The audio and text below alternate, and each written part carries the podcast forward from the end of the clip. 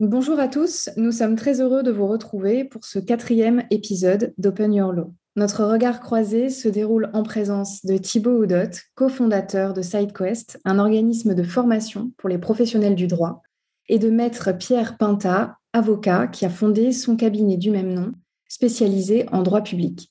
bonjour Thibaut, bonjour maître, bonjour Justine. Bonjour à tous. Dans un premier temps, Thibaut, Comment vous est venue l'idée de créer SideQuest? Alors, euh, SideQuest, comme vous le disiez, c'est un organisme de formation tout à fait classique. On est, euh, on est certifié en tant qu'organisme de formation. Et en fait, les deux cofondateurs, qui sont Alexis Debord et moi-même, on est tous les deux issus euh, du milieu du droit. Moi, j'ai été juriste de nombreuses années et lui a déjà entrepris pas mal dans, dans, le droit et dans le domaine de la legal tech. Et en fait, on a eu des échos de pas mal de, personnes qui n'avaient pas l'air tout à fait satisfaites euh, de la manière dont se passait leur, euh, leur formation euh, continue. Et nous, on constatait que, en général, en fin d'année, les gens se ruaient un peu sur tout ce qu'ils pouvaient trouver histoire de se former, mais qu'il n'y avait pas véritablement d'approche utile de la formation. Quand c'était du e-learning, nous, on est très sensible à la vidéo, mais on trouvait pas ça joli. Regardez, c'était des plans fixes de quelqu'un qui se filme pendant une heure, qui parle. Donc, on s'est dit qu'il y avait peut-être quelque chose à faire pour rendre les choses plus agréables. Et on n'avait pas l'impression qu'il y avait beaucoup de réflexion euh, pédagogique. Et, du coup, maître, jusqu'à présent, on sait que chez les avocats, il existe une obligation de, formation. Quelle a été votre expérience? Alors, effectivement, la, formation continue est, quelque chose sur lequel euh, notre ordre professionnel insiste beaucoup, et à juste titre, parce que euh, le droit est très évolutif et on doit en permanence euh, actualiser euh, nos connaissances. Euh, plusieurs vecteurs pour, pour, pour cela. Assister à des formations qui sont organisées par des confrères dans ce qu'on appelle les commissions ouvertes au sein de l'ordre, assister à des formations continues assurées par des organismes de formation divers, ou bien également assurer nous-mêmes des formations ou réaliser des publications vous avez dit que vous aviez euh, des formations qui sont filmées un peu plus différemment. Est-ce que c'est juste euh, la mise en scène qui vous différencie d'un organisme de formation classique? Comment vous résumeriez la valeur ajoutée de vos formations, notamment en temps de pandémie euh, qui a un peu changé le paradigme des formations? Alors, moi, je pense que vraiment, il n'y a rien du tout qui nous différencie d'un organisme de formation classique qui vraiment fait, fait un métier de formation ce qui nous différencie un petit peu, je pense que c'est la manière dont on le fait euh, sur le, marché juridique. Parce que on n'est pas spécialement innovant dans le, paysage des organismes de formation, mais il n'y avait pas vraiment euh, de personnes qui avaient cette approche très e-learning, très digitale et, assez moderne sur la réalisation euh, dans le domaine du droit. C'est en ça qu'on innove. Donc évidemment, on a eu un très bon moment. On s'est vraiment lancé au moment du premier confinement, en fait. Ce qui fait que là, voilà, tout le monde est passé à la culture du webinaire, est passé à la culture de la visio, est passé à la culture du digital. Euh, ça nous a, je pense, euh, beaucoup aidé. On verra si, euh, quand les gens quittent un petit peu leur écran, ils souhaitent continuer de se former en e-learning. Mais ouais, le Covid, c'est forcément quelque chose qui a, qui a aidé.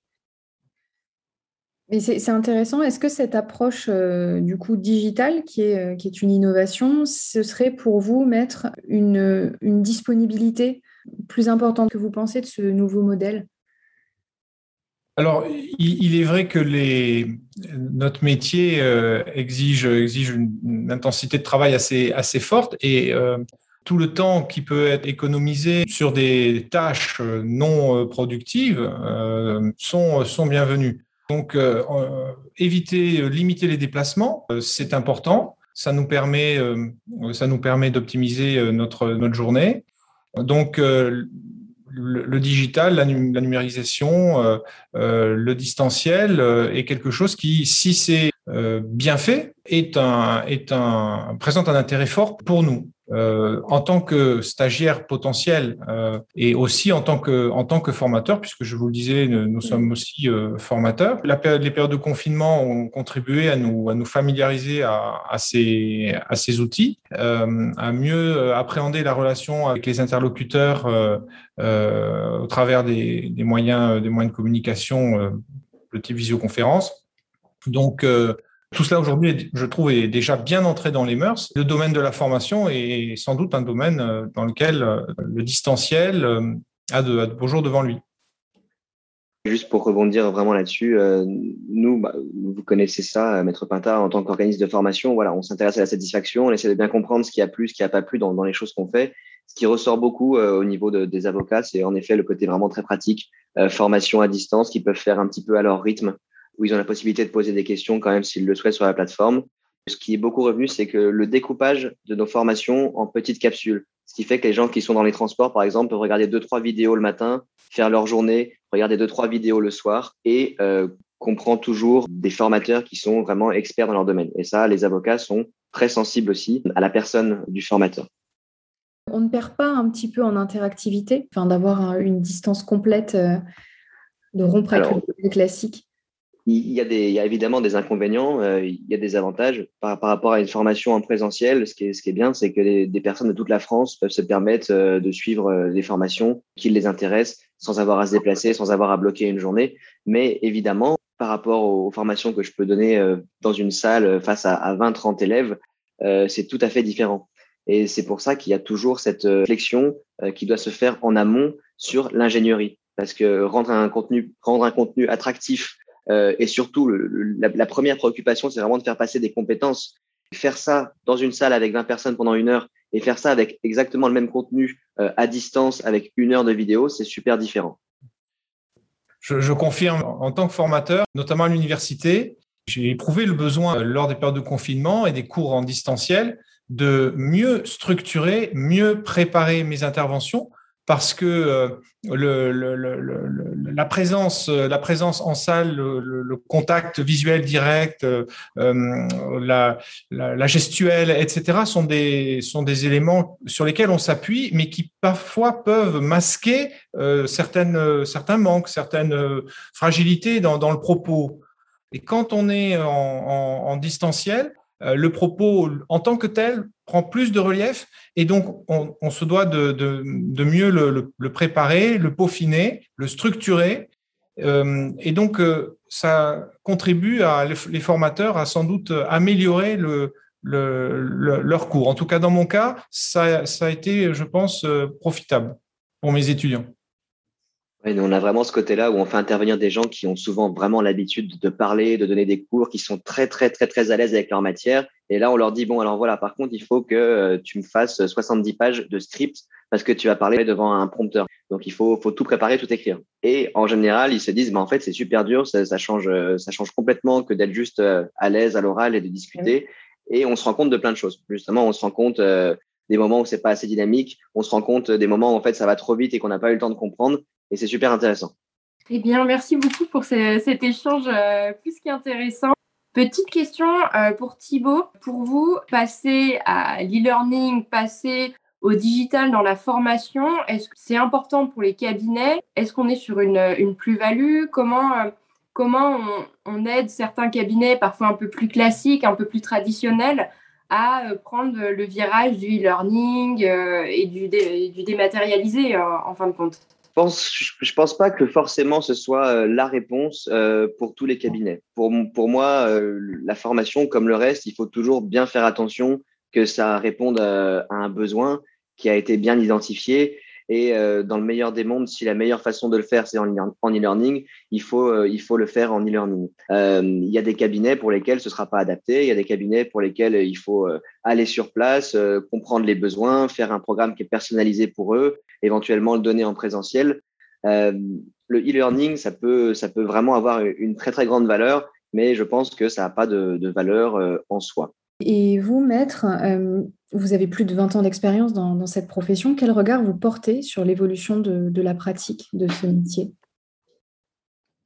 Alors, effectivement, le métier a beaucoup changé depuis, depuis mes, premières années. J'ai prêté serment en début d'année 1997, euh, donc ça, commence à faire un certain, certain temps. Euh, nous n'avions pas de téléphone mobile, nous n'avions pas euh, d'internet. Les recherches, les recherches de jurisprudence se faisaient dans dans les ouvrages papier en bibliothèque pendant de très très longues heures.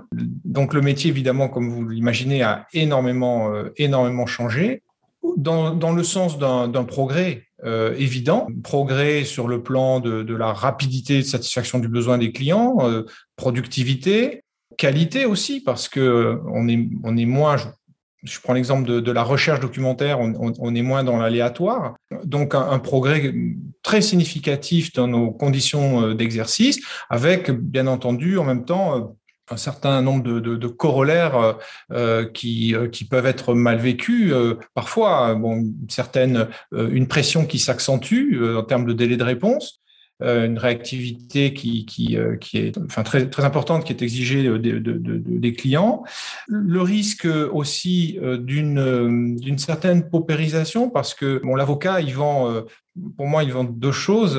il vend de la confiance d'abord, assis, assis sur une, une déontologie. ça, pour moi, c'est le cœur du métier.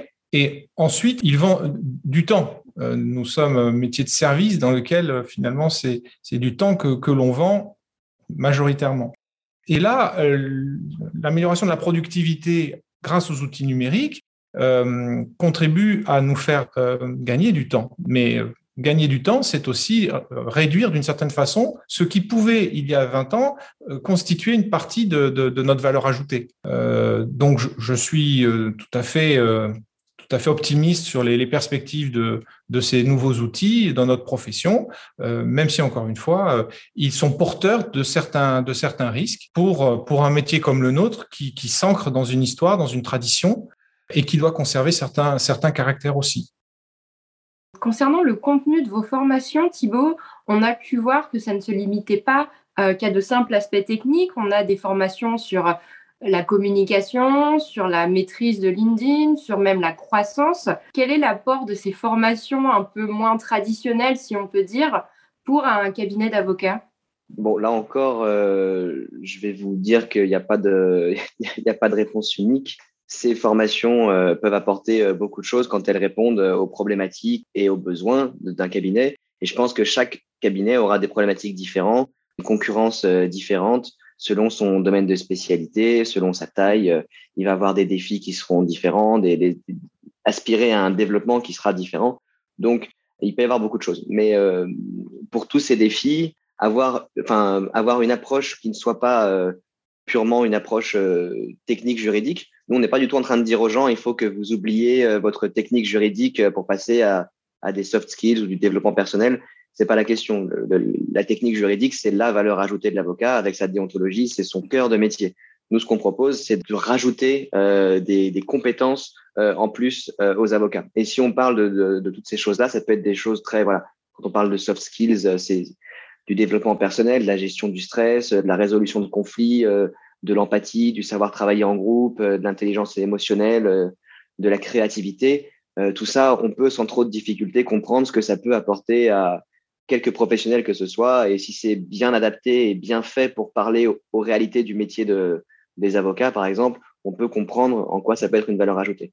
Et sur des aspects qui sont plus euh, des matières, euh, comme voilà de la communication au sens large, euh, du marketing, du legal design, on fait aussi on parle de cybersécurité, de, gestion de projet, de management. Pareil, selon tous les différents profils de cabinet, on peut tout à fait comprendre que ça peut vraiment apporter des choses euh, profondes à certains euh, pour du développement, pour faire face à de la concurrence, pour euh, développer de nouvelles offres de services, pour s'adapter justement à des, technologies qui, qui évoluent énormément. Tout ça, on, on, pense que ça peut que ça peut servir à l'avocat et pour l'instant, ceux qui ont essayé ou ceux qui sont intéressés ont l'air assez convaincus.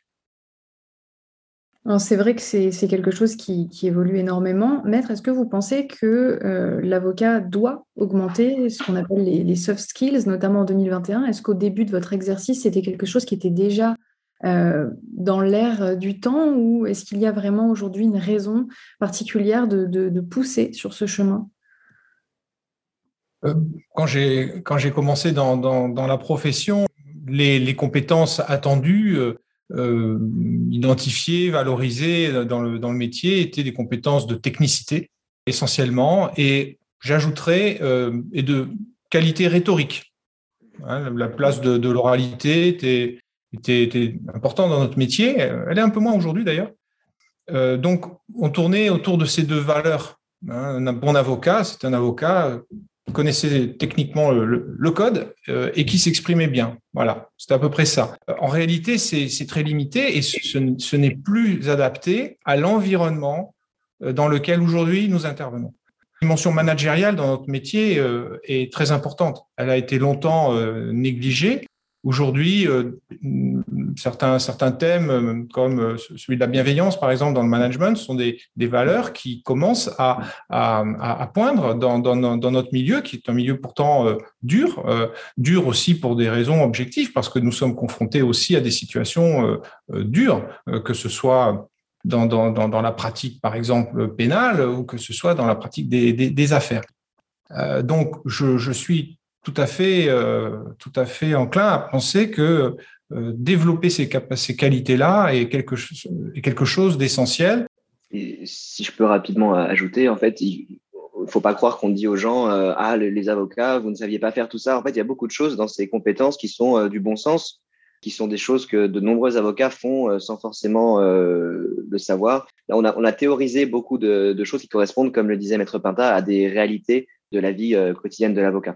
Et donc, on est forcément toujours meilleur dans, un, dans une soft skills qu'une autre, naturellement.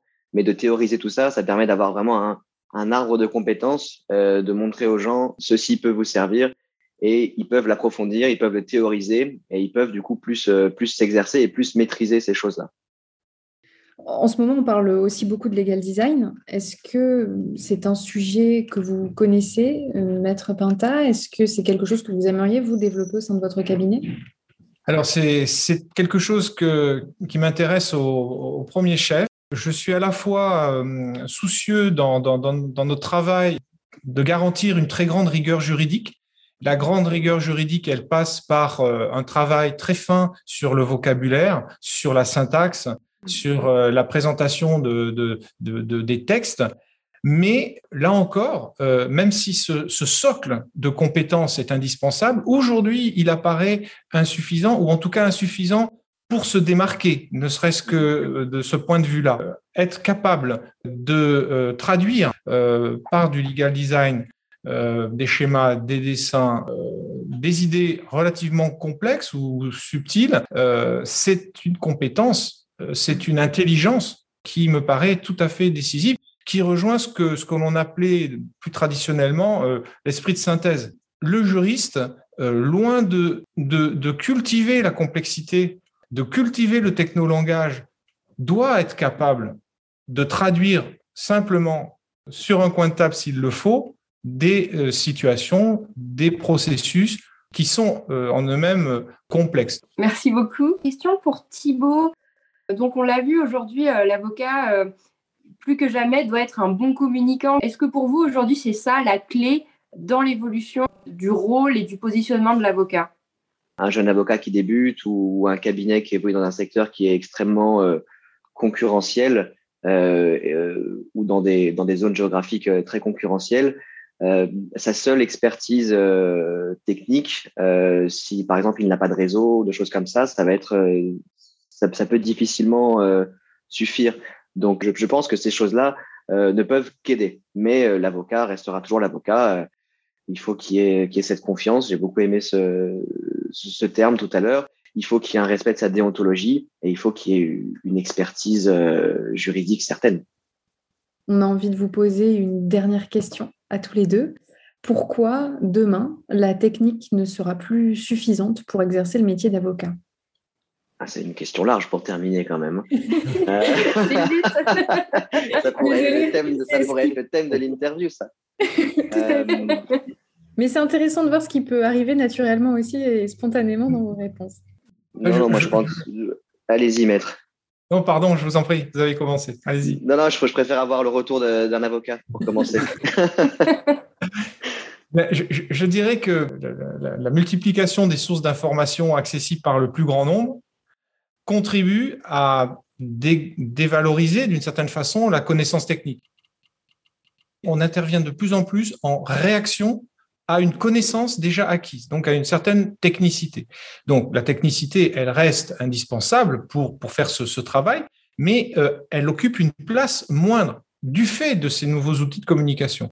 Bah, pour ma part, euh, je dirais que je trouve que la profession euh, juridique, c'est vraiment des, des, très très belles professions. Euh, la profession euh, d'avocat, euh, je suis pas moi-même avocat, mais ma maman est avocate. J'ai beaucoup côtoyé les avocats. Je trouve que c'est une, une, profession euh, vraiment merveilleuse, avec une déontologie qui, qui, est exceptionnelle qui fait vraiment sa, sa valeur ajoutée, sa différenciation.